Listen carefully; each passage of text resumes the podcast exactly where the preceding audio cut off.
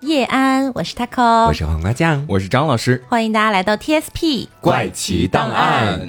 今天的话呢，是我们的志怪故事系列了啊。嗯，我这边准备了来自于子不语的故事，我这边准备了一个来自于《阅微草堂笔记》的故事。哎，我这边呢，一个是来自《醉茶志怪》，然后另外是来自《聊斋志异》。哦，今儿张老师搞了点新花样啊！哎，好，那我们先来看今天的第一个故事啊，它的名字叫做《杨建前缘》，来自于子不语，说呢，康熙五十九年。山东有个巡抚叫做李树德，他要过生日了。那个时候呢，就有好多的官员纷纷送来洋酒祝贺。这个洋酒呢，并不是我们现在理解的那种什么黑桃黑桃 A 那种洋酒哈，是那个动物的羊和喝的酒。它在古代呢，是泛指一些赏赐或者是馈赠的物品。嗯，那也可以直接指羊和酒这样子。明白？哎，就送来了很多这些东西。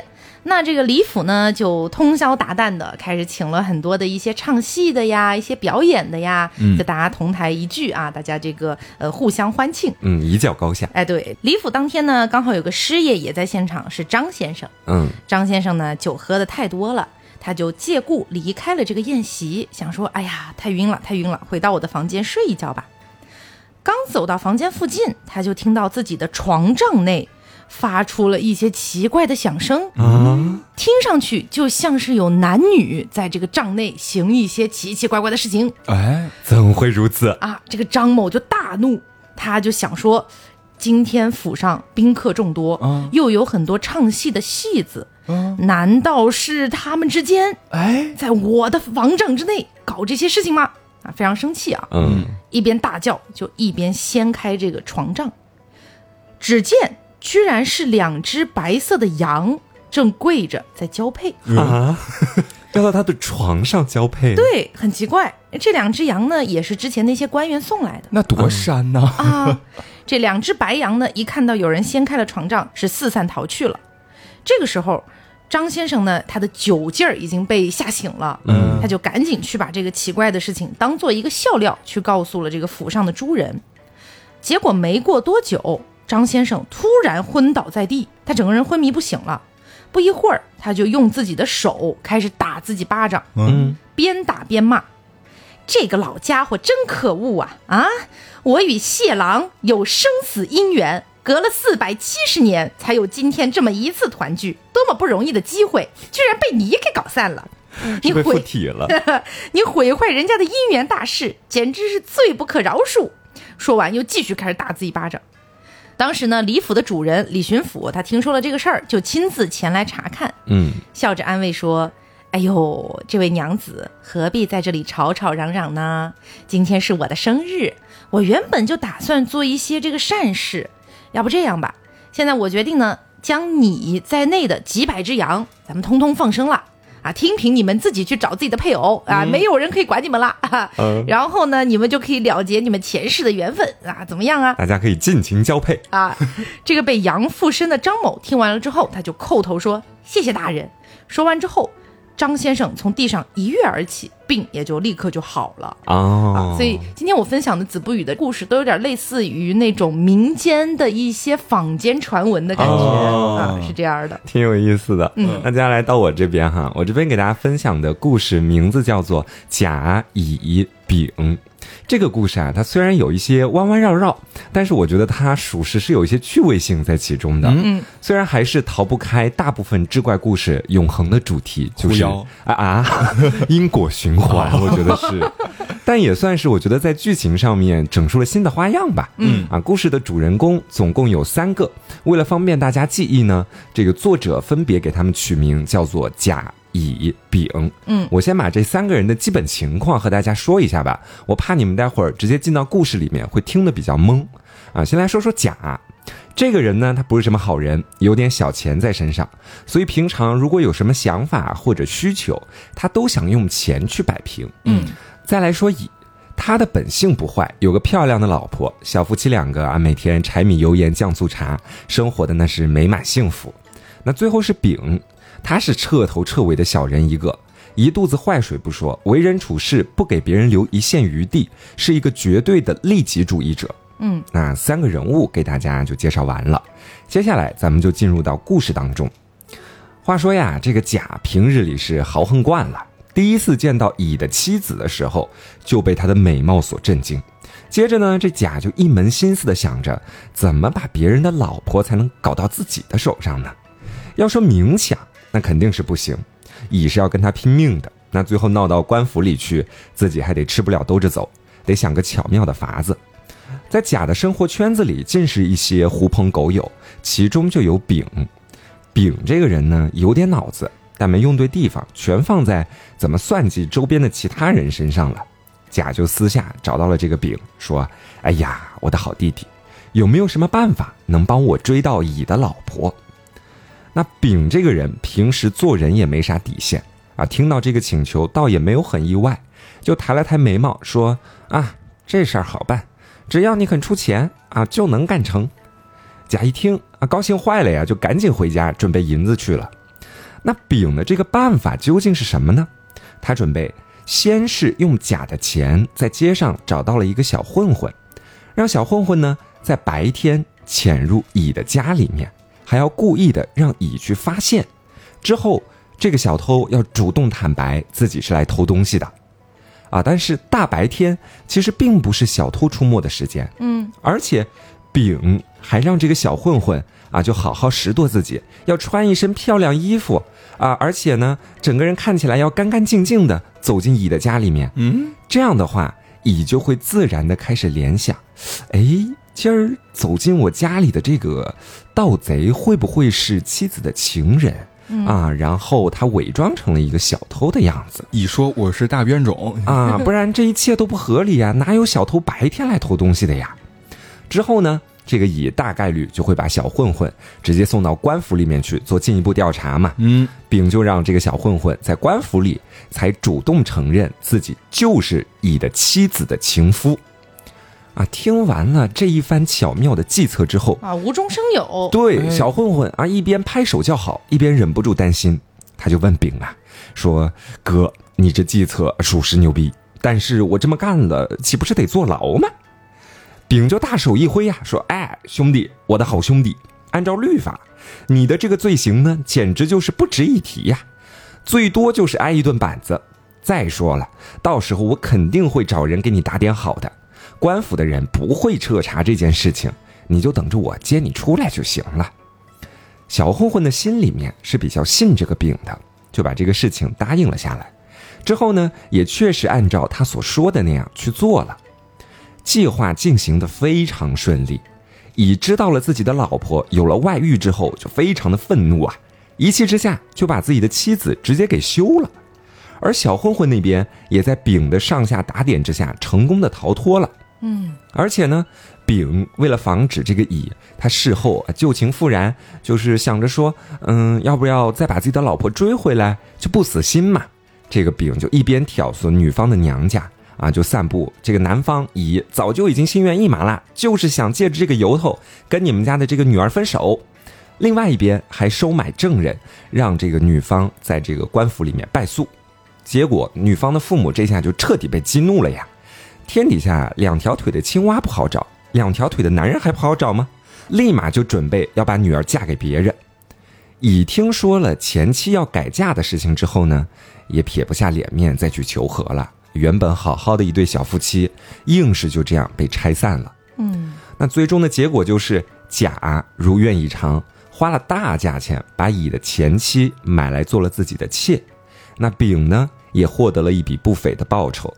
但我们在开头就说过，丙他是一个绝对的利己主义者，他非常的贪婪，就算面对甲，他也留了一手。啊，这丙让小混混再次出面去指控甲。说自己所做的这一切，其实都是甲在背后指使的，就是为了让乙和老婆反目，自己好坐收渔翁之利。哦，甲这一下就慌了呀！啊，虽说这个事儿实地不是他操办的，但确实是和他息息相关的呀。嗯，那这个时候呢，丙就又找到甲了，他就说：“我呢在官府里面有点关系，可以帮你搞定这事儿，但是吧，这银子肯定不能少。”那甲没办法，就继续交银子摆平事情呗。就这样，这个丙前前后后总共拿了一千两银子。那甲乙丙的纠葛就此告一段落。那丙拿了银子之后，就该买房买房啊，该娶妻娶妻，该投资投资，日子过得非常快活。那如果这个故事到这里就结束了，简直就是让人气得牙痒痒。但是大家想想啊，这是志怪故事啊，这是《阅微草堂笔记》啊，嗯，因果循环是逃不掉的。就算人力没有办法改变的死局，那如果存在不平，也是由神明来出面解决的。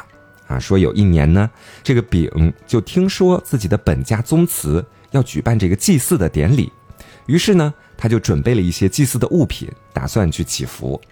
然而就在祭祀的前一天晚上，寺庙里的庙祝，就是看管香火的人，叫做庙祝，嗯，啊，他被神明给托梦了。神明是这样说的：说明天丙会带丰盛的祭品来祭祀，但是你知道他的钱是哪里来的吗？不干净的钱我是不会要的。如果明天他来，你不要让他进祠堂。我们连不符合礼仪的祭祀都不接受，更何况用不义之财举办的祭祀呢？到了第二天，这庙祝就把神明的原话告诉了丙，也不让他进祠堂。丙对此吧就持怀疑态度，他就和这个庙祝一边吵闹一边推搡着，就一定要进这个祠堂。没想到刚走到台阶，所有帮他抬那些在祭祀的时候要用到东西的人，就全部都摔倒在地上，而且那些祭祀的器具全都摔坏了。看到这个场景，丙才相信前面庙祝所说的啊，就慌里慌张往回跑，就没到这个宗祠来了。一年以后啊，这个甲就病死了，丙呢也没有好下场，因为那个小混混还是和他时常厮混在一起，一来二去就把他女儿直接带走，两人私奔了。丙被气得半死，直接暴病而亡，而他的妻子就继承了所有的遗产，之后就改嫁了。那丙的女儿跟着小混混跑到了德州这个地方，两个人的奸情很快就暴露了，官府就派人把他们又送回了老家。当地的官府先是赏了他们俩一顿板子，之后呢放了小混混，又把丙的女儿给卖了。这件事情又恰好被乙知道了。嗯，啊，多年以来，他的心其实都一直在被当年的那些事情折磨。那虽然说想要复仇，但是一直都没有办法。那这下机会来了呀！所以在听说消息的那一刻，他就马上开始张罗着变卖家产，要把丙的女儿买回来。成功的把他女儿买回来之后，让其侍寝了好几天，又转卖给了别人。那后来，小混混流落街头成了乞丐，而丙的女儿成为了娼妓。那其实我觉得听完了这个故事之后，我最大的一个感触是什么样的？就是在故事里面的这个男性，他们在做错事情之后，其实都是可以一死了之的，好像一场暴病就能带走所有的罪孽。嗯，但是故事里面什么也没有做，什么也没有错的女性，就在这样一场由男性主导的棋盘里面，各有各的这个悲苦的结局。而且乙的妻子到最后什么交代都没有。哎，对他们，或是这个被动的替父赎罪啊，成为了被报复的对象和愤怒情绪的发泄口；或是转嫁他人，整个家庭破碎；或是追寻爱情之后被随意抛弃，沦为娼妓。就他们都没死，但是却获得了比死更加痛苦的结局。我觉得这是值得我们现代人去反思的一个地方。嗯，其实，在前面的节目里面，我们就有聊到，在古代志怪故事当中的这个性别议题嘛，就聊到了男性视角，嗯，聊到了对女性的物化等等，不知道大家还记不记得？那现在我们在审判曾经古代的那些不平等，显然已经是有一些徒劳的了。就这源于他们都是过去的社会环境和落魄思想下面的一种造物，和咱们今天人们的思想早就不可以同日而语了。但是不得不承认的是什么呢？就是在二十一世纪的今天，有一部分的古代思想的糟粕，它仍旧是残留在这个世界的某个角落的。我觉得这是甲乙丙这篇故事带给我们的一些思考，它让我们看到了这种不平等，也直面了这个封建思想的落后之处，以便我们在之后就不会再踏入这条比较黑暗的河流了。嗯，好的，感谢瓜同学带来的一段即兴评述。啊，我接下来这个故事呢，呃，是来源于一个怎么说呢？它不太算是特别知名的一个志怪故事啊，嗯嗯呃，叫做《醉茶志怪》，然后里面呢是一个苏某的故事啊，我们来听听看。嗯，话说在山西这个地方啊，有一个姓苏的人，当时呢，他在给一个当官的人打工啊，就跟着老板呢，就一起走南闯北，嗯，来到了辽东这个地方。嗯，有一天呢，这苏某就碰到了一个女子，这女子呢身着一身红裙，容貌艳丽，气质优雅。然后这女子呢也非常坦白，就说：“嗯，我是个狐狸，啊，不用猜了，哦、摊牌啦，摊牌了。一见面就摊牌啦。哎，是名牌，我是地主啊、我我是只狐狸，呃，我呢就是希望住在那个后面的小楼里面。我如果你给我这个机会让我住在那个地方的话，我会特别好的去伺候你，侍奉你。嗯，然后苏某呢也不知道是怎么想的，反正也是没有什么戒备心，嗯都已经明牌了，也不知道后面会发生什么，反正也就答应了。到了晚上，苏某正准备睡觉呢，哎，这女子呢果然是来了，嗯，哎，穿着特别漂亮的红裙子。这两人共处一室呢，也是毫无例外的，就是一番云雨。正常操作啊，哎在这种志怪故事里面，是嗯，只见这女子呢，樱桃小嘴儿，满口喷香啊，笑容灿烂。这苏某当时心里面啊，就是动的这个心思啊，就是小鹿乱撞。嗯，哎，属于是，我觉得好像没有见过比她更漂亮的女子了，怎么办呢？哦那就就就继续吧。嗯，嗯，没想到这俩人一番云雨过后，往后的日子就像夫妻一般的琴瑟和谐。哦，哎，然后我们再把画面转回这苏某的老板啊，就是他给这个当官的人，就是这个官儿家里面的这个情况。家里呢有一个老仆人啊，同时呢坚守这个保卫的工作。这老仆人听到这后面小楼里面传来的各种各样的欢声笑语，他就猜，说这是怎么回事儿呢？这是老板有家带口的，这好像也不太合适吧？你整这事儿，他是不是从青楼找来了一个女子啊？嗯，于是他就跑过去看一看。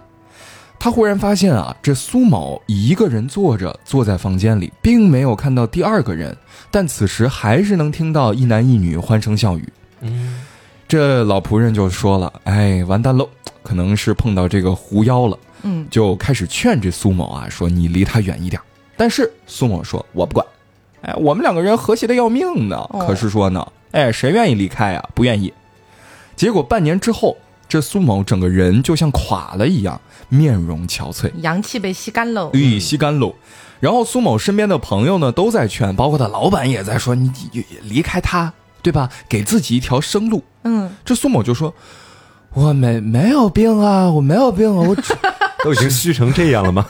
我只不过是比较累而已，对不对？”嗯，然后后来我喝苏某，点中药调理哎一下。对我喝点中药。调理一下，这个补补阳气应该就行吧。人参，我的人参，这后来呢，苏某突然有一天就吐血了，然后卧病在床，就再也起不来了。人们就非常惶恐啊，就说这怎么整呢？苏某自己也是啊。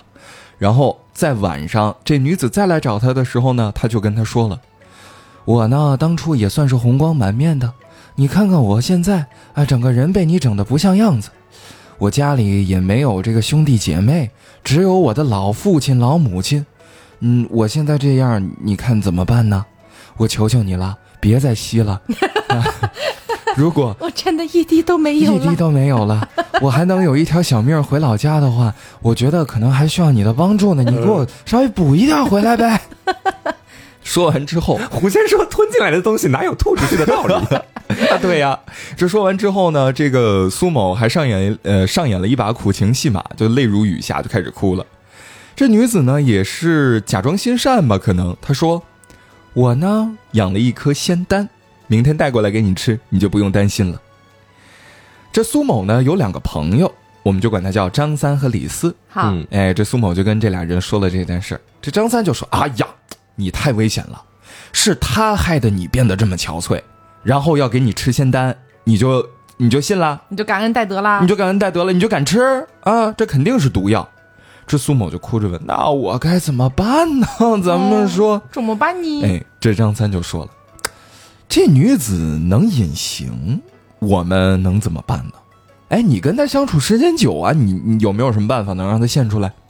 这苏某呢，垂死病中惊坐起吧，属于是，就说：“我发现你只要突然就是跳出来吓她一下，她就不会隐形了，你就打断施法了。”嗯，听完这儿，张三就在楼外面装了一个铃铛，铃铛呢用一根绳子牵着，如果牵动绳子，这铃铛就会响。铃铛响了，就说明这女子来了。第二天，女子果然来了，先打了半瓶温水，然后呢，从自己嘴里面呃吐出来一颗红药丸。哦，她把药丸放进瓶子里，把瓶子放在蜡烛上烤，让药丸融化，打算呢就给这个苏某服用了。我还得烹饪一下。哎，烹饪一下，咱们还得咕嘟咕嘟。接下来到八大菜系了是吗？这时候呢，苏某呢也是说，哎呀，这个女人不能轻易相信。嗯，他呢就是牵动绳子，哎，果然铃铛响了。张三李四听闻铃铛响声之后，很快就跑过来。果然，这女子呢隐身失败。女子站起来说：“你们两个人到底要干什么？”李四就说：“我的朋友跟你有什么仇什么怨呢？你怎么想杀他呀？”女子就说了：“哎呀，他这是得了病啊，是个人都会得病，这有什么好稀奇的？只要治好了，依然健壮如牛，你怎么能说我杀他呢？”李四在这块儿看见这女子呢动人无比啊，就长得歪心思了，就很喜欢，于是呢就拉着她的衣服说：“你身上藏着凶器，肯定想杀他。”让我摸一摸。让我摸一摸。女子就问了，说：“嗯，你倒要跟我说出来，凶器在什么地方？”李四说：“你这裙子里有两把剑吧？给我们看一看。”说完就伸手要去抓这女子的裙子，女子很抗拒啊，就跟李四撕扯起来了。这张三趁机把仙丹化成的汁水抢过来，一口气喝光了。啊，哎，这女子呢就看着张三说：“你你你你怎么把药给吞了？是你杀了我丈夫，是你杀了我丈夫！”说完，很生气的把李四推倒在地，瞬间消失不见了。苏某看到这一切，幡然醒悟啊，原来张三李四才不是好人，然后就把他们大骂一顿。这俩人呢是被骂得面红耳赤，惭愧的离开了。他们走了之后，这女子又出来了，握着苏某的手痛哭说：“哎，我自己觉得这身上有灵丹妙药，就算你万一病了，也能给你治好。没想到今天让你如此狼狈。如果你能服下我的丹药的话，能活好几百岁呢。啊，没有想到你心生猜忌，中了他们的计，你也命不久矣啊！五五天之后你就要死了，到时候我也会因为你的缘故被雷劈了。”这苏某听到这一段话，也跟着开始哭。那现在把张三吃了还来不来得及？哎，然后呢，他也是心里面想说：“哎呀，我的娘子啊，我呢就是现在身体这个状况，你听，我现在也是这个状况了。你要不想一想，你毕竟是狐狸嘛，有没有什么办法报复一下张三李四呢？”哦，女子说：“咎由自取吧，自作孽不可活。到时候天雷把我劈得尸骨无存，还怎么去复仇啊？”这苏某说：“哎，那个张三他不是吃了仙丹得道成仙了吗？真是让人生气。”这女子就说：“张三呐，心术不正，怎么可能得道成仙呢？虽然你也快死了，我也要被雷劈了，但是他虽然吃了仙丹，也只不过多活几年而已。”虽然觉得这话是说出来了，但是心里面还是心碎呀。本来我要给我的相公，要给我的张某要吃，哦我的亲戚爱人，哎，对，要给我的苏某，我的亲戚爱人吃的。后来也是开始哭起来了。果然，五天之后，苏某去世了。这女子呢，趁着自己还没被雷劈，就给他出钱处理后事。后来，她也消失了。我们来看看张三这个人呢，是走了狗屎运。本来呢，他是满头白发，现在头发都变黑了。八十岁还能夜遇庶女，犹如童子一般。哦，他怎么没有得到那个他应有的一个报应啊？哎，所以到这儿我也是很奇怪，这好像是跳脱了传统的志怪故事里因果轮回的这个效应，这不是在在 在这儿创新了。搁这儿断了。哎，这个就是那个你最新采用的那本书吗？就是它既不是子不语，也不是聊对对对聊斋志异醉茶之怪，哦。拉黑。拉黑。好，那接下来呢，我们再来看一个坊间的一个传闻啊。嗯，这个故事呢，来自于子不语，叫做《藏魂坛》。说是在云南、贵州这些地方啊，一些邪魅妖术是最为盛行的、嗯啊。直到今天呢，我们偶尔都会谈起什么巫蛊之术啊之类的东西。嗯，当时呢，有一个贵州的一个官员叫做费元龙，他要赴这个云南就任的途中，他有一个随从是他的一个家奴，嗯叫做张某。说这个张某啊，他当时正骑在马上，好好的走着路呢，突然他就在马上大叫一声啊，然后他就从马上摔了下来，嗯失去了一条左腿，而且左腿凭空就不见了。啊，是凭空不见了，不是凭不是摔断的对，，就凭空就不见了。就是这个费元龙当时就想啊，就算他摔下来摔断腿，那怎么可能腿就不见了呢？哦所以这一定是哎有妖怪在作祟。嗖嗖嗖！于是呢，他就张贴了很多的告示，他想了一个计策，捉妖。哎，这告示上他倒是没有直接说捉妖，因为他怕把这个妖怪啊就吓得不敢来了，不现身了，哦啊，到时候抓不到了。于是呢，他说的是，如果有谁能把张某的腿给他补上，我们就重重有赏。哦，这个告示刚刚贴出来，就有一个老人前来了，说啊，这事儿是我干的。主动的去认罪了。对，接着他还说了原因，嗯他说你你手下这个张某啊，他在省里的时候啊，仗着自己主人家的势力，作威作福，太过分了。所以呢，我是故意给他做了个恶作剧。这个时候，张某就苦苦哀求说：“哎呀，老人家，我再也不敢了，你把腿还给我吧。”老人家呢，就解开自己腰间一个小小的荷包，取出了一条细细小小的腿儿。这个腿儿小的就像蛤蟆的腿儿一样。哎，这个老人朝蛤蟆腿儿喝了一口气，念起了一些符咒，将这个小小的腿朝张某扔过去。张某的双腿又跟过去一样完好无损了。哦呦，嗯，老人呢就领了赏钱就走了。走了之后，就有旁边的人问这个费云龙啊，说：“哎，你为什么不用刑法处置一下他呢？”嗯，费云龙说：“没有用的，我给你讲个故事吧。我在贵州的时候啊，有个恶棍，他所犯下的那些罪案呢、简直是堆积如山。当时呢，官府就用棍棒将他活活打死，并且还把尸首都给投进了河里。结果第三天，这个恶棍他就还魂了。呃，第五天又开始干坏事儿了，嗯，接连几次都是这样。不管你如何打死，如何不拉不拉乱七八糟很多的这些刑罚都没用，他不会死的。对他不死了。下边的这个官员呢，就只能去报告巡抚，巡抚也是不禁大怒啊，请示了朝廷之后，将这个恶棍斩首，并且把身体和头都分开放在两个地方。嗯，不料三天之后，这个恶棍居然又活了过来。嗯，只是能看到隐隐约约的，在他的头和身体接缝的地方有一条细细的小红痕而已，哦，而且他仍然和过去一样作恶呀。就你砍他一次头，其实只是留下了一点小小的痕迹。对，后来呢，这个恶棍甚至还殴打起了自己的母亲，他的母亲呢就受不了了，就来官府控告，手里捧着一个坛子，说：“哎，长官，这是我那逆子的藏魂坛。我养的这个逆子吧，他自己知道自己罪大恶极，所犯的罪恶堆积如山嘛。所以呢，这个逆子在家的时候，他居然把自己的灵魂给提炼了出来，嗯，并且还修炼一番，藏在了这个坛子里面。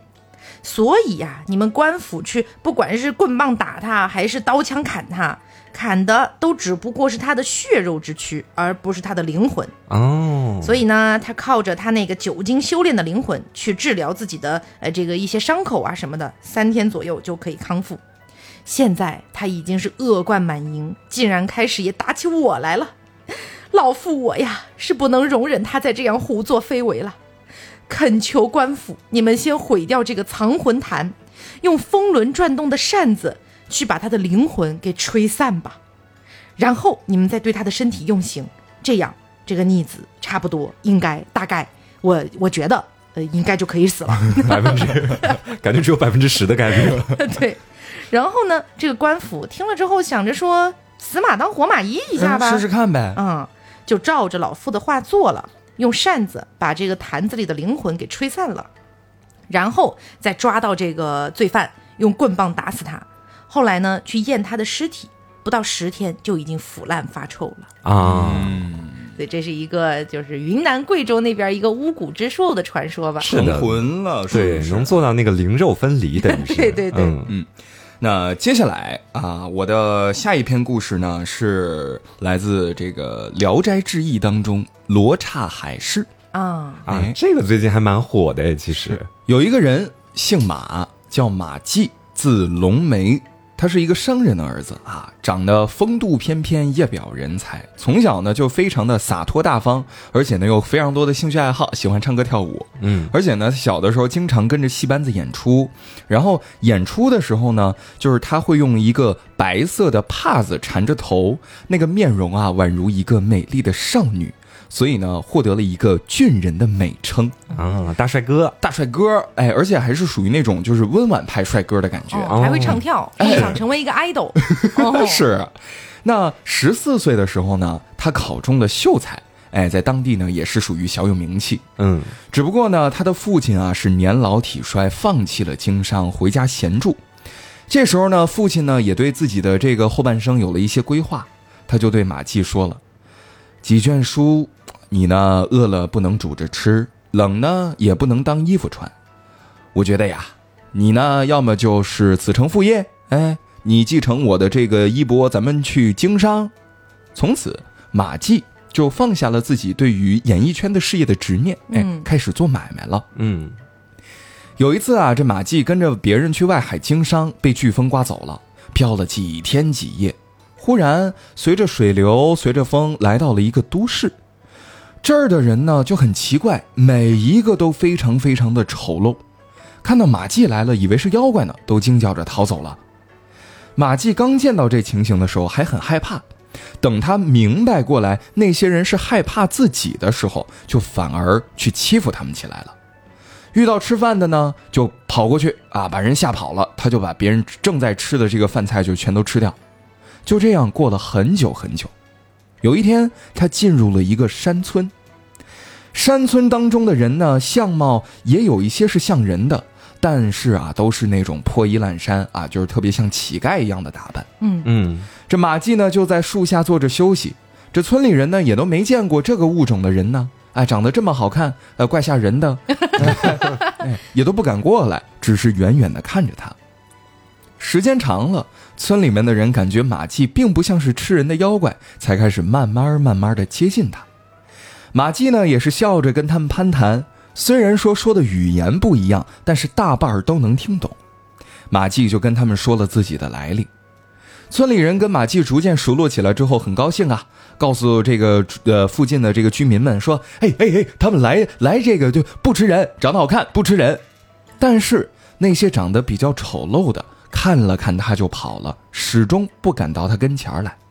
而来了的人呢，五官的位置大多都和我们国人是相同的，他们摆上酒席，共同招待马季。马季也好奇啊，说：“我怎么来到这个地方，你们都这么怕我呢？”就想问问原因。这村民就回答说：“啊，我们曾经听祖父说过，往西走个两万六千里，有一个国度叫中国，那儿人呐、形象都非常的诡秘奇异。哎，原来只是听说过，现在咱才相信了。”马季又问了，说：“哎，那你们这儿为什么是这么穷啊？看起来特别破败的样子。”这村里面人就回答了，说：“哎呀，在我们这个国度啊，看重的不在学问才能，而在相貌。长得好看的就能做大官儿，稍微差一点的做小官，再差一点的呢，也能受到贵人的宠爱，能够得到一些赏赐，能够养活妻儿。像我们这样的，刚出生的时候，这父母就觉得我们长得丑、不好看、不吉利，就常常被抛弃了。这父母不忍心丢弃的，大多也都是为了传宗接代罢了。马季问：“你们这是什么国度啊？”村民回答说：“叫大罗刹国，往北三十里是都城。”马季就请他们领着到都城看看。于是第二天一早，鸡一叫，这村民就起来，领着马季一块去了。天亮之后，这一行人到达都城，只见都城的墙都是用黑石头砌的，颜色像墨一样黑，楼阁高近百尺，很少用瓦，都用红色石头盖顶。抬一块碎石在指尖上磨一磨，和红色的朱砂没有两样。这时候，他们来到了都城当中，刚好碰到退潮，朝中有一顶大轿子出来，村人指着说：“嗯，你看，这是宰相。”马季一看，那人两只耳朵朝后长着，长着三个鼻孔，睫毛像帘子一样盖住眼睛。而后又出来几个骑马的人，村人说：“你看，这是大夫。”挨个指着各种各样人的官职，但马季看到这些人都是披头散发、相貌狰狞的丑八怪，而官职越低，哎，长得反而越好看。哦，一会儿呢，马季就往回走，街市上的人看到他，吓得大声叫嚷，跌跌撞撞的跑了，就像碰上妖怪一样。村里人再三说明，这街市上的人呐，才敢远远的站着看。回到村子以后，这罗刹国里老老小小都知道了，这山村来了一个奇怪的人。于是全国上下大小官员都想见识见识，就叫这村民啊把马季送过去。可是每到一家，看门人总是把门关得死死的，这男女老少呢也都只敢偷偷的从门缝里面往外瞅着，议论着。整整一天，没有一个人敢开门让马季进去的。村民就说了：“哎，在我们这儿呢，有一个叫直戟郎的，曾经呢是先王的一个史官，哎，出使外国，他见识广，那可能不会怕你。我们去找他聊聊。”说完，领着马季登门拜访。那位直戟郎果然很高兴啊，就立刻把马季封为上宾。马季看着他的相貌，像是有八九十岁，眼睛非常突出，胡须卷曲的像刺猬。这直戟郎说啊：“我年轻的时候呢，哎，曾经奉国王的命令出使过许多国家，唯独没去过中国。如今呐，咱一百二十多岁了，能有幸看到这上国的人物，这可要报告天子呀。”虽然我已经退职十多年不去上朝了，哎，但是我明天可以为你去一趟。话说完，备好了酒菜招待马季。酒过数巡，出来十多名歌女轮流歌舞。说是歌女吧，但是呢，审美不一样。在马季心里，这长得就是夜叉的样子啊，非常非常的吓人。全用白色的锦帕缠着头，红色的衣服拖在地上。不知道扮的是什么角色，也不知道唱的是什么歌词儿，腔调和节奏都非常特别。主人看着十分满意，就问了马季说：“请问在中国也有这样好的歌舞吗？”马季说：“有啊，你可算是问对人了。咱们自打小的时候就是跟随戏班子到处演出呢，就让我来为您小露一手。”哦，这时候马季模仿了几句。用手敲着桌子唱了一曲儿，主人高兴地说：“哎呀，妙极了，妙极了！你的歌声就像凤鸣龙啸，这我从来没听到过呀。”第二天，执戟郎上朝，把马季推荐给国王。国王特别高兴啊，要下诏书召见。这有两三个大夫说：“哎，万万使不得呀！这马季样子怪异，怕是惊吓了皇上的龙体，这怎么办呢？”听完这儿，国王才收回了自己的诏令，没有召见他。执戟郎出来告诉马季，深表惋惜呀。但是马季觉得这执戟郎好像是遇到了他乡的知音一样，就一起居住了好多天，一起喝酒，喝醉了之后呢，就唱歌跳舞，有的时候还舞起剑来。还有呢，俩人疯到什么程度？用眉粉抹在脸上，扮成张飞，这主人就高兴啊，就说：“哎，挺好看。”就说了：“那个，我有一个事情，不知当讲不当讲。那不知当讲不当讲，那我就先讲了再说吧。我觉得呀，你可以扮成张飞去见宰相，宰相一定乐意用你的，高官厚禄不难到手。”马季说：“哼，那个那个什么，那个闹着玩玩还行。”怎么能换个假脸去谋取这种荣华富贵呢？在主人的再三强求之下，马季才说：“那好吧，那就恭敬不如从命吧。咱说，那我就去了。啊，踹踹吧，踹踹吧。”主人马上备了酒席，请那些大官们来喝酒，叫马季画了脸等着。不久之后，客人来了，主人就立刻喊马季出来见客。客人惊讶地说：“哎，奇了怪了，怎么前两天那么丑，今天这么漂亮了？”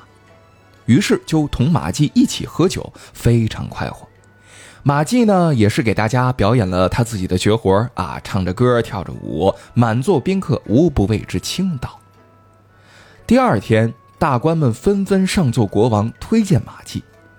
这国王也奇怪呢，说你们这前两天还怕这个耽误龙体，怕我受就是担惊受怕的，这怎么这这又开始推荐了？那国王呢也是属于一根筋，感觉哎很高兴，就派使者啊持荆节以礼来召见他。见面之后，国王就问马季这个中国咱们治国安邦的办法。马季呢原原本本的陈述了一番，国王对其大有嘉奖。然后呢，在宫殿里面就设宴款待，喝到畅快的时候，这国王说了：“哎呀，听闻你善于唱一些优雅的乐曲，能不能叫寡人欣赏一番呢？”马季便起身舞动起来，也效仿罗刹舞女的样子，用白锦缠头唱着些靡靡之音。国王高兴极了呀，当天就封他为夏大夫。并且经常请马季参加家宴，特别恩宠他。时间长了，那些官僚都知道马季的面目是假的。不管他走到哪儿，总能看见人们小声耳语，而且不愿意跟他接近。嗯，马季感到很孤单呐，也觉得这心里面忐忑呀。我这毕竟是一张假脸呐。嗯，哎，他就跟国王说了，说我想暂时咱们先告辞一下啊，我辞个职，我想休息一下。国王呢说：“你辞职不行，呃，休假呢，可以考虑啊，可以考虑给你放个三个月的假期吧。”于是马季坐着自己的官车，又载着金元宝回到了山村。村人见到马季归来，跪在路上迎接他，他呢就把钱分给过去和他结交的那些朋友。村里欢声笑语，掌声雷动，红旗招展，人山人海。熹贵妃，熹贵妃回宫。这村里面人就说了：“说，哎呀，我们这些小人物受到您的恩赐，那个明天我们就去海市寻求一些珍贵玩物来报答你吧。”马季就好奇了，说：“嗯，海市在什么地方呢？”村人就说：“海市啊，是四海鲛人聚集在那儿卖珍珠宝贝的地方。”到时啊，四方十二国都会去做买卖。这集市里面还有很多神人来玩呢，云霞遮天，波涛汹涌。那些贵人嘛，都特别珍惜自己，不敢去冒险，只是把银钱交给我们，让我们去帮他们买一些奇异珍宝。最近啊，离海市开市日子不远了。马季就问：“你们是怎么知道日期的？”这村人说：“如果你看到海上有红色的鸟飞来飞去，那七天之后就是海市开市的日子了。”马季就问：“那你们什么时候去呢？我也想一起去看看。”村人就劝他说：“那个，嗯，您是贵宾，那个我们还是建议您好生在这儿歇息一下吧。”嗯嗯，这马季就说：“哎，无妨无妨，我呢本来就是海上客，还怕什么波涛汹涌的？不也是海浪把我推到你们这儿来的吗？”嗯，不几天，果然有人登门送钱，托这些村人去买东西。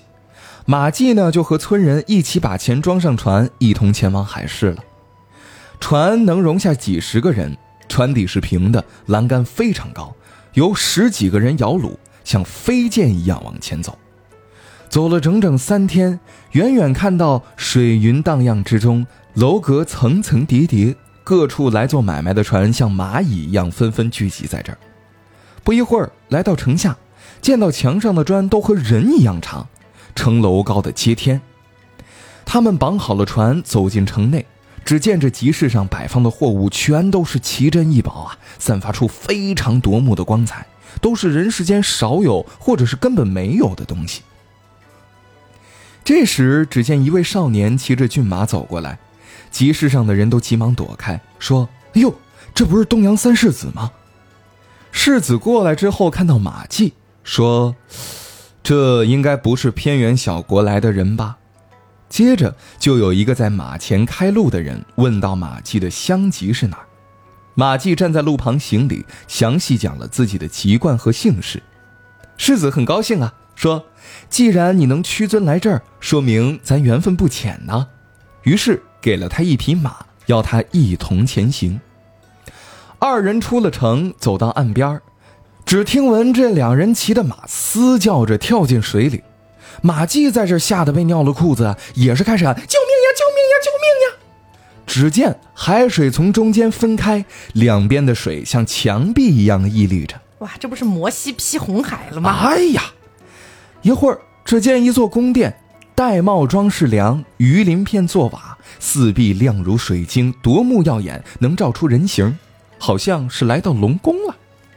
马季在这下马，世子拱手请他进入。抬头看见龙王坐在殿上，世子启奏：“臣子游览海市，遇到这位中华贤士，领他来参见大王。”马季上前跪拜行礼。龙王说：“哦。”这先生既是位有文采的学士，一定能够胜过屈原、宋玉了。我想劳烦你的大手笔，描写一篇啊，写这个海市的文章。希望你不要吝惜你的妙词啊。那这时候我可以就是给你跳一支舞来展现这个 对，就是龙宫的风采。对对对对对。然后马季呢，咱说他前面虽然是跟着戏班子。哎，但是他后来不是考中秀才了吗？对呀，文笔也是有的。嗯，这马季就口头答应了。龙王给了他一方水晶砚台，一支龙须笔，光滑如雪的纸张和香气如兰的墨。龙须笔是龙王的须须拔下来做的吗？可能是，就是日常剃须的时候，就是 咔嗒咔嗒收集起来。对，收集起来，送到加工厂里面。对，这马季呢，立刻写出了千余言的文章，献给龙王。龙王赞赏啊，说：“先生真是高啊，给我们水国增光添彩啊！”接着召集龙族在彩霞宫里面举行盛宴。酒过几巡呢，龙王举杯向马季就说了：“寡人呢有个爱女，还没有许配给人家。我见你呢才高八斗，而且呢面容姣好，你意下如何？愿不愿意娶她为妻呢？”马季离席站起，惭愧地表示感激，说：“哎呀，谢谢谢谢，恭敬不如从命啊！”龙王便对左右侍从说：“那就请我们的公主来吧。”不一会儿，只见几个宫女扶着一位女郎出来，佩环声声，鼓乐齐奏，这俩人直接在这儿拜天地了。哦，原地结婚，原地结婚。拜完天地，马季偷眼一看，那女郎真是一位天仙呐。拜完天地之后呢？这位女郎也就撤退了。不多会儿，宴席散了，两个丫鬟挑着宫灯，领着马季进到了旁边的宫殿。只见这龙女正浓妆坐等，珊瑚做的床上装饰着各种各样的珠宝，帐外的流苏点缀着斗大的明珠，床上的被褥呢是又香又软。天刚亮，便有许多年轻貌美的丫鬟侍女前来伺候。马季起床之后上朝拜谢。龙王封他为驸马都尉，并且把他写的《海市赋》传送给四海龙宫。四海龙王呢，在收到这份传真之后，都派专员前来祝贺，争着下请柬，请驸马赴宴。马季呢，也是风光了，身着锦绣衣衫，坐着青龙拉的车子，前呼后拥，外出赴宴。几十名骑马的武士啊，都是身佩雕弓，扛着白色的棍杖，威风凛凛。骑马的弹筝，坐车的奏乐，这三天里啊，这马季是游遍各海，从此龙梅的名字传遍四海。画面转回龙宫，这里面有一棵玉树，有一人多粗，树干晶莹剔透，像白琉璃，中间呢有一个淡黄色的心儿，比胳膊稍微细一点，叶子呢类似碧玉，有铜钱那么厚。碧玉白菜，什么？家里常见的摆件。哎，那只见呢，这树荫呢也是细碎浓密的。马季呢就常常和自己的老婆龙女在树下吟诗作对，诗词歌赋啊。树上的开花的形状呢，类似于栀子花，花瓣落在地上会发出特别清脆的“吭”一声，捡起来看一看呢，就像是用红色的玛瑙做的，光明可爱。这树不光珍奇，时常呢还有一种特别奇特的鸟飞来啼叫。只见这鸟啊，金绿色的羽毛，尾巴比身体还长。金鸟，金鸟。但是这鸟没长人脸，咱说可惜了了。哎，咱们也可以改的。哎，只不过这叫声呢，像是玉笛奏出的哀婉的乐曲，让人觉得悲伤。马季每次一听这鸟的叫声呢，就非常思念家乡啊。对龙女说：“妻子，我流浪在外三年了，远离父母，每当想起他们，我就伤心流泪啊。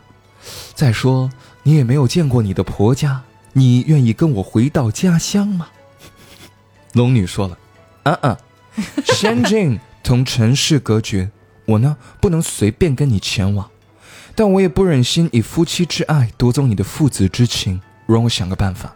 Wait a minute，为什么他的口音这么像费翔演的那个角色？因为他是祥瑞。祥瑞。马季听了之后呢，又忍不住流下眼泪。龙女也叹息说：“唉，这实在是不能两全其美啊。”第二天，马季从外面回来，龙王就说了：“听说驸马思念故乡，所以龙王的口音为什么这么标准？不是龙女的口音到底是故里还是纣王啊？我现在有点分不清楚。是有结合，是有结合，是有结合。因为就是在我的脑海当中，龙女的设定是就是海外留学归来的。”太平洋留学归来了，速速速！龙王就说了：“说哎呀，驸马呀，你思念故乡，明天早晨你收拾好行装，我们呢送你上路，可以吗？”马季连忙拜谢说：“哎呀，我呢一个孤身旅居在外的臣子，受到过分的优待宠爱，感恩图报之情牢记在心中。容许我暂时回家探望一下父母，以后定会回来团聚，咱们就是一个跳海的动作。”到了晚上，龙女呢摆酒话别，马季也跟她约好后面见面的日子。龙女说：“嗯，但是虽然也许如此，我觉得我们的情缘可能已经到头了，到此为止吧。”马季听到这话就非常悲痛啊。龙女说了：“回家奉养双亲，可见你有孝心。人生聚散，百年如同旦夕，何必像多情儿女般哭泣呢？”不过今后我也一定为你坚守贞洁，你也一定要为我不再另娶，我们两地同心。嗯，你看到海的时候就想起我，我们就是美满夫妻了。不然你就是死罪。对，不然就是死罪。嗯，虽然说没有必要早晚在一起，嗯，但我觉得这也是一定程度上的白头偕老。But if you 违反了盟约，再哦哦，再婚再嫁也会不吉利哦。如果顾虑没有人主持家务，你可以收一个婢女为妾。You know what I mean？妾。哦，对了，还有一件事情，one more thing 要嘱咐你。成亲之后，我好像怀孕了耶。你给孩子取一个名字吧。我给你生个儿子。儿子。马季说：“如果是女的，就叫龙宫；是男的，叫福海。”怎么这么 难听啊！马季也给他带偏了那口音。不是，这名字怎么这么难听啊？女孩叫龙宫，男孩叫福海。你还不如女孩叫福如，男孩叫东海。这龙女呢，听完说：“嗯，OK，OK，accept。”龙女呢就说：“那你要压一件东西在我这里作为一个 reception，做一个凭证。”马季呢就把在罗刹国得到的一对赤玉莲花拿出来给他。龙女就说了。Yeah, I know. well, sorry. 太低吧了，我有点。OK OK，继续。OK，嗯，Three years later，四月八号，你要划船去南岛。那个时候还给你的儿女。这个时候呢，龙女用鱼皮做了一个口袋，装满了金银财宝，送给马季。These are treasure，你要好好珍藏，这一辈子也用不完，吃不尽。OK，答应我，吃不完用不尽吧。Whatever，海外留学，留学，就是有的时候说话会有点颠倒。对，就是语语序会就是倒词颠这没有关系，这这不是失罪呀。只见天刚放亮，龙王呢设宴饯行，赠给马季许多礼物。马季就带着这些金银财宝拜别出了龙宫，龙女乘着白白羊车，这龙宫里面怎么什么都有啊？龙女呢乘着白羊车把他送到海边马季上岸，当年是不是坐着白羊车去考的大学？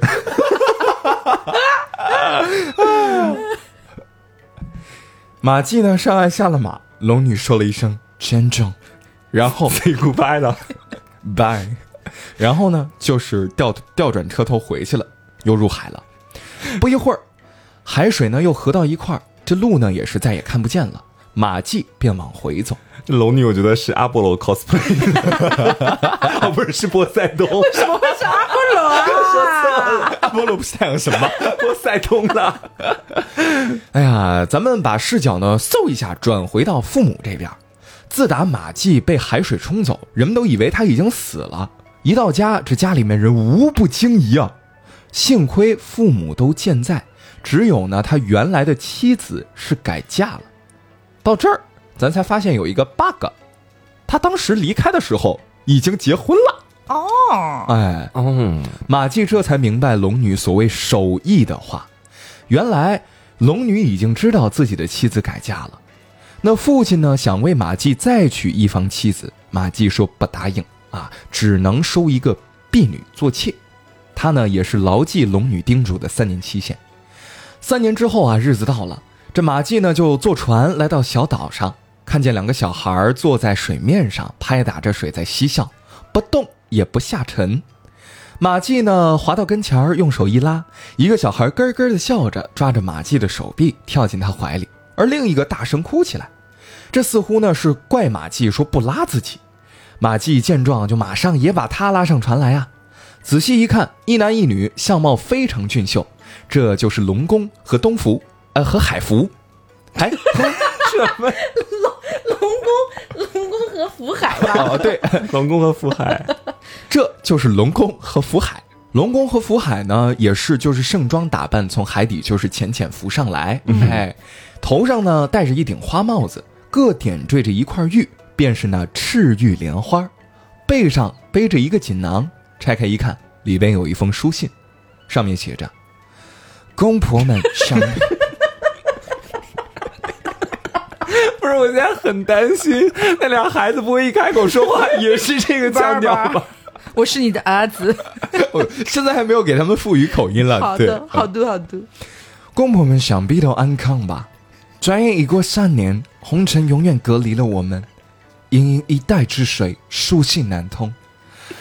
我朝思暮想，只有在梦中才可以跟你相见，殷切的期盼，盼得脖子发酸，aching aching neck aching。面对茫茫大海，又恨，又有什么办法？又想到奔月的嫦娥尚且独守月宫，投梭的织女也在天河一边惆怅。我是什么人呢？我可是海里的 princess 公主，公主，哪能和永远和爱人相聚呢？笑到这里，我觉得自己有一份英雄色彩在身上，便又破涕为笑。我们分别算了，我接下来还是把口音转回来吧，这段太长了，是不是？太长太长了。但是听的还蛮过瘾的。在分别两个月之后，我生下一对儿女，如今在我的怀抱里面咿呀学语，能听懂笑声，也能摸枣抓梨。我觉得他们没有母亲也可以活下去了。现在把它们给你，你赠送的赤玉莲花装饰在孩子们的帽子上作为凭证。你在把孩子抱在膝头的时候，就像我在你的身边一样。我也知道你履行了过去的盟约，心里面很是安慰。我这一生不会有二心，到死都不会再嫁给别人。我的梳妆夹里不再放蓝膏，对镜梳妆以久不涂抹脂粉。你就好比久出远门的游子，我就是游子之父。虽然远隔两地，但我们仍是恩爱夫妻。只是想到公婆虽已抱上孙子，却从没见过儿媳，按情理来说，应该也是一个缺陷吧。一年之后婆婆安葬的时候，我一定亲临墓穴，见儿媳孝道。